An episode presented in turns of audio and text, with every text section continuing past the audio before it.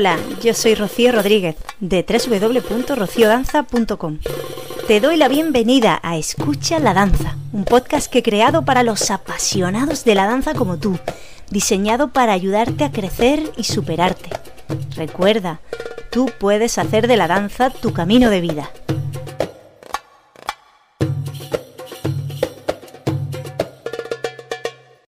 Permíteme que me presente. Me llamo Rocío y danzo casi desde que empecé a caminar. Investigo y enseño diversos estilos de danza. Mi especialidad es la fusión de mis dos grandes pasiones, el flamenco y el rasharki. Si quieres conocerme mejor, te animo a que visites mi academia www.rociodanza.com. Estudios más recientes sobre el peso corporal de bailarinas de distintos estilos de danza han indicado lo siguiente. Las bailarinas de élite de ballet registraron valores menores estadísticamente significativos de peso corporal que en comparación con las bailarinas de élite de ballet de otros estilos como la danza folclórica o la danza moderna. A veces el motivo para que una persona, una estudiante, se ponga a bailar es perder peso, y mejorar su aspecto físico. No sé si a ti te ha pasado como maestra o incluso como alumna encontrarte con otra persona o te ha pasado a ti misma el hecho de que venga motivada a clase de baile con intención de perder peso. A veces el motivo por el que se rechaza a una bailarina o bailarín profesional en una compañía de danza o para un papel concreto en un espectáculo es el peso, a veces el motivo por el que alguien tiene que dejar de bailar es por el peso, tanto por exceso como por defecto. En definitiva, el valor que la báscula marca cuando nos subimos a ella puede en determinadas danzas y en determinados momentos de nuestra vida ser el principal factor que determine nuestro presente, nuestro futuro en la danza o nuestros resultados. Sin embargo, este planteamiento de danzar, pregunto, ¿este planteamiento de danzar para perder peso es correcto? ¿Realmente es tan importante el peso corporal para una danzante? ¿Es lícito que una maestra o directora de una compañía de danza ponga como condición imprescindible a un bailarín o bailarina el peso, un peso determinado? ¿Por qué te hago todas estas preguntas? Porque hoy voy a hablar contigo de la báscula y su influencia en la danza. Pero antes de adentrarnos en la temática del episodio de hoy, quiero anunciaros un par de novedades muy interesantes que voy a tener muy pronto a vuestra disposición. La primera es que vuelve el entrenamiento online gratuito que ya tiene cuatro ediciones nada más y nada menos en su haber. Han pasado más de mil bailarinas, tanto profesionales como aficionadas, en este entrenamiento online gratuito. Va a ser en noviembre la quinta edición de Impulsa tu crecimiento como danzante. Puedes reservar tu plaza ya mismo. Como digo, es un entrenamiento totalmente gratuito y online que se hace en directo a través de la plataforma de Facebook y te animo a que contactes ya conmigo para saber más información. Será en el mes de noviembre. Y otra cosita más, el Festival Almarilla de danza oriental y fusión flamenco árabe va a llevarse a cabo de nuevo en 2022, una nueva edición que va a superar con creces la de este año y eso que la cosa no es fácil de superar.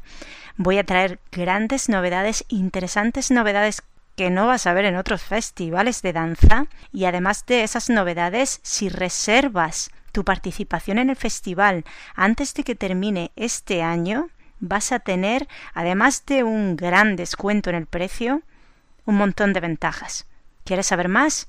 Infórmate, contacta conmigo a través de mi web o mis redes sociales. El festival será en el mes de julio del año que viene, de 2020 22 y será una edición súper especial. Y ahora sí entramos en materia en el episodio de hoy y hablamos del peso corporal y la danza. Vamos a empezar por hablar de si es correcto plantearse el peso como un motivo principal para danzar o para dejar de danzar. Cuando una persona eh, quiere apuntarse a clases de baile y tiene como objetivo principal perder peso, y yo creo que todas alguna vez, como maestras o compañeras de estudios de danza, hemos visto algún caso así, o hemos escuchado o hemos vivido algún caso así. Pues la persona debe tener en cuenta que aunque la danza es una actividad física muy completa y que mejora enormemente nuestro aspecto físico y nuestra salud, no es una actividad cuyo objetivo principal a corto plazo sobre todo, sea manifestar una importante pérdida de peso. Sobre todo en aquellas danzas que son de bajo y medio impacto, como es el caso, por ejemplo, de la danza oriental, cuya finalidad es sobre todo terapéutica. Si una persona busca perder peso con rapidez y eficacia solo con la danza, tiene que ser consciente de que para lograr su objetivo va a tener que establecer un entrenamiento continuo y relativamente intenso, de mínimo tres días semanales, hora y media cada día de esa semana que trabaje, y acompañarlo con un buen acondicionamiento físico y sobre todo con una alimentación equilibrada. Entonces sí que es muy posible que consiga su objetivo de perder peso de además la manera más divertida que hay, por lo menos para mí, que es danzando. No obstante, la mayor o menor motivación para danzar es y debe ser hacer lo que a uno le gusta, le divierte, le apasiona. Y si eso te ayuda a mejorar tu salud y tu peso corporal, bienvenido sea. Y como maestra o como compañera, ¿qué le puedes decir a una persona, a una alumna, cuando viene motivada a las clases de baile, solo con la idea de dejar, el, de dejar peso? Pues hay que decirle la verdad. La danza es una actividad que, por supuesto, como digo, ayuda y mucho a modelar el cuerpo, sobre todo moldearlo, embellecerlo, que no siempre eso está asociado con perder peso. A lo mejor marcamos en la báscula los mismos kilogramos, pero nuestro aspecto es mucho más saludable y armónico y equilibrado.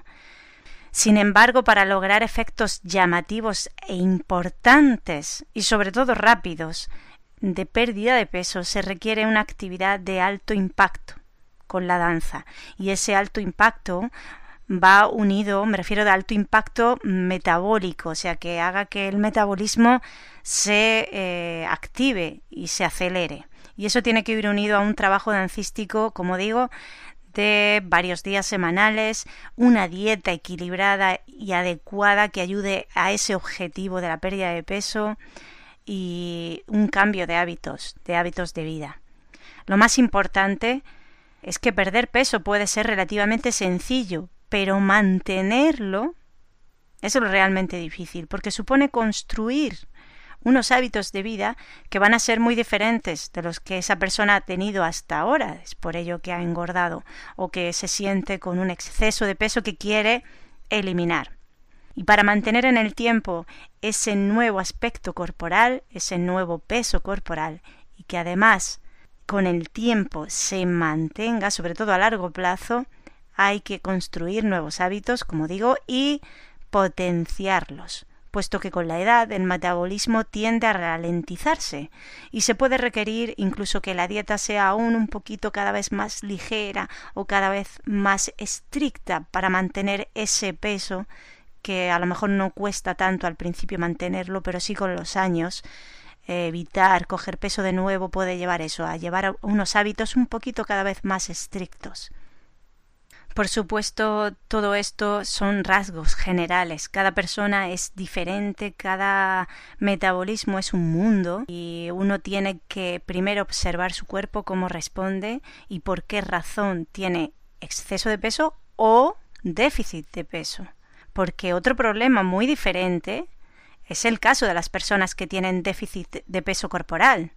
Y ahí la danza también puede ayudar igualmente. Lo que pasa es que ayuda de una manera muy distinta, porque ahí tenemos que buscar en la danza un apoyo psicológico y mental para liberar aquellas emociones negativas que están haciendo que la persona tenga problemas de autoestima o tenga problemas relacionados con la alimentación, con el llevar una alimentación saludable, con el llevar un nivel de vida saludable que le permita recuperar el peso corporal normal para esa persona, para su constitución. Así que ahí la danza puede ser un factor importante, sobre todo, como digo, a nivel psicológico y mental. Pero este tema es mucho más complejo, de tratar que en el caso del exceso de peso por hábitos de vida que no son saludables y requeriría un episodio aparte de este podcast que en un futuro puede ser que lo hagamos. Y esto nos lleva a la siguiente cuestión. ¿Realmente es tan importante el peso corporal para un danzante? Lo primero de todo, creo que hay que tener claro que el peso es uno de los muchos datos biométricos de un danzante. Es uno más. Y sinceramente, mm, desde mi punto de vista, creo que no es precisamente el más importante. Es cierto que depende mucho del estilo de danza que practiquemos, porque según ese estilo de danza el peso corporal puede suponer un dato de lo más significativo o llegar a ser un dato casi irrelevante. Por ejemplo, en la danza oriental, puede no tener ningún valor, ser o ser incluso atractivo y estético el tener un peso algo generoso en relación con tu constitución corporal o tu estatura. Sin embargo, otras danzas, como el caso del ballet, a nivel alto, a nivel ya profesional, pues tiene una exigencia física tal que es muy difícil, aunque no imposible, poder rendir al máximo teniendo un exceso de peso.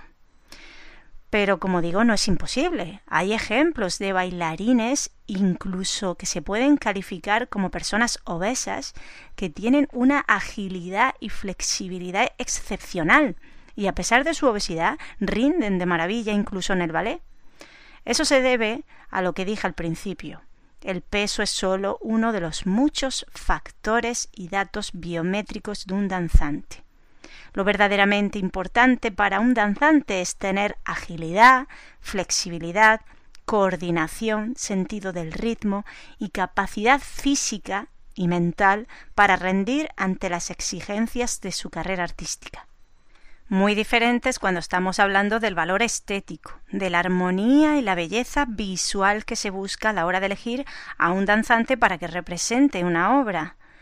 Ya sabemos que la danza es un arte meramente visual y por tanto eh, la belleza y la armonía corporal y ese valor estético, el aspecto del bailarín, pues tiene un peso importante en muchos casos.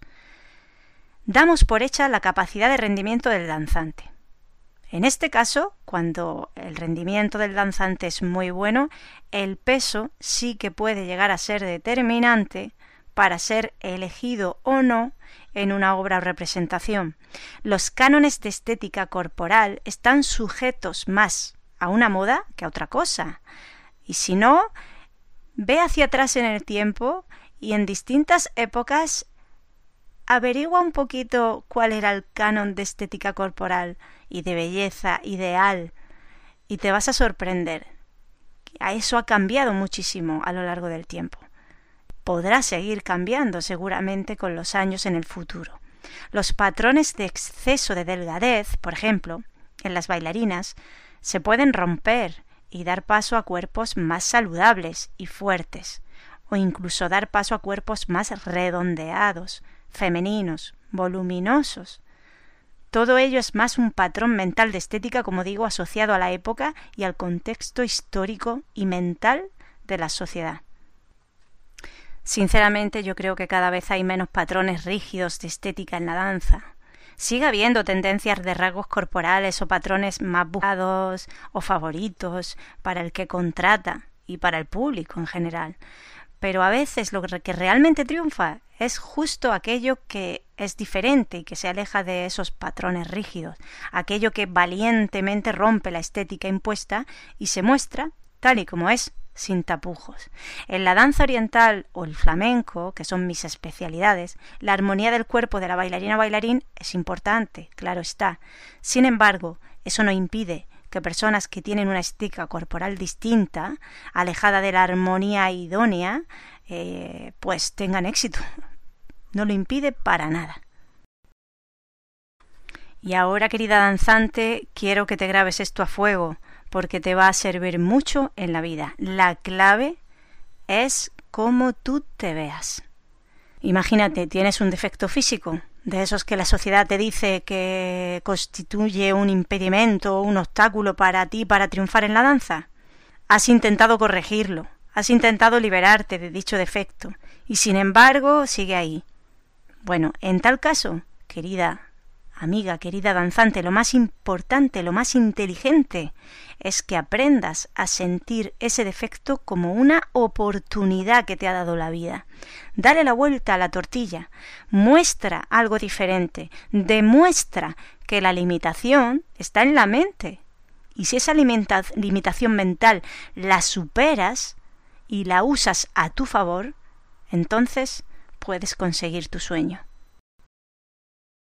Y bueno, a estas alturas del podcast hemos llegado a una de las preguntas más controvertidas del episodio de hoy, que es la siguiente. ¿Es lícito que una maestra o directora, o maestro o director, ponga como condición indispensable a una bailarina un determinado peso corporal? Bueno, antes de dar la respuesta, ¿por qué digo que es una de las preguntas más controvertidas? Porque aquí estamos ya metiéndonos en el tema de nivel de profesionalización, nivel de trabajo, nivel de exigencias de la empresa que vaya a hacer el espectáculo, de la productora, o ya sea pública o privada, y que use el peso corporal como un factor que limite, que determine, que haga seleccionar a unos sí y a otros no. Por eso es un tema controvertido y que nos afecta a todos los bailarines, sobre todo aquellos que se dedican o quieren dedicarse a nivel profesional. Mi respuesta a esta pregunta, si es lícito, mi respuesta es no. Pero no es un no rotundo. Voy a explicar por qué.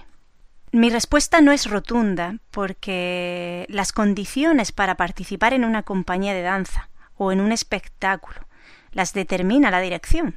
Y aquí estamos entrando en un plano de producción privado que a lo mejor tiene unos determinados cánones o buscan un determinado personaje, una determinada estética.